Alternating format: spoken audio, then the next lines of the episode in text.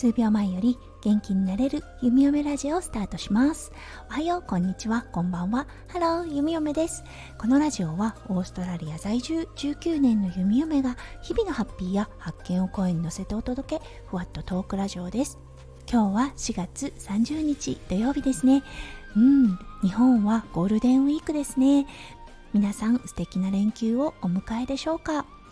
弓嫁が住んでいるオーストラリアは今日は雨模様となっております。うんおそらく午後には嵐が来るようです。昨日の暖かくて太陽がさんさんと降り注いでいた金曜日とは打って変わって今日はちょっとムシムシした土曜日となっております。はい早速ですが今日のテーマに移りましょう。今日のテーマは昨日のヒーリングを受けてみて弓嫁が感じたこと。をお話しさせていただきたいと思います。それでは今日も元気に弓嫁ラジオをスタートします。はい、昨日の配信でもお伝えしましたが、弓嫁、昨日は弓嫁の人生のガイドさんっていうのかな、お友達なんですが、マッサージセラピスト兼ヒーラーさんという方がいます。年齢は弓嫁よりだいぶ年下の方なんですけれどももう精神年齢的に言ったら昨日はねもう300歳ぐらいなんじゃないかななんていうお話をしたくらいもう何でしょう、うん、大先輩だなっていう感覚がいつもある方です、うん、その方のヒーリングマッサージを受けてきました。そうそしてね受けた率直的な感想。うん弓嫁頭の中が混戦してとてもうるさい状態だったんだなっていうのが分かりました。うん、なんだかねおしゃべりをしつつ弓嫁の本質を探っていくっていうような作業もしていたと思うんですが質問に対してね弓嫁答えられなかったんです特に最初の方。そう弓嫁がねずっと最初の頃に言ってたのはうんあのねすごく幸せは幸せなんだけどなんかモヤモヤしてるんだよねっていうことをずっと言っていたんですね。そうそしてその方がどんどん掘り下げていくんですが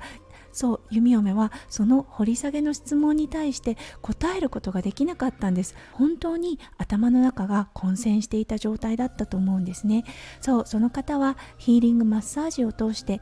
そう弓嫁の混戦している頭の中を一つ一つ紐解いていく感覚がありました。そうそしてヒーリングマッサージの最後に残った本質っていうのが見えてきたんですよね。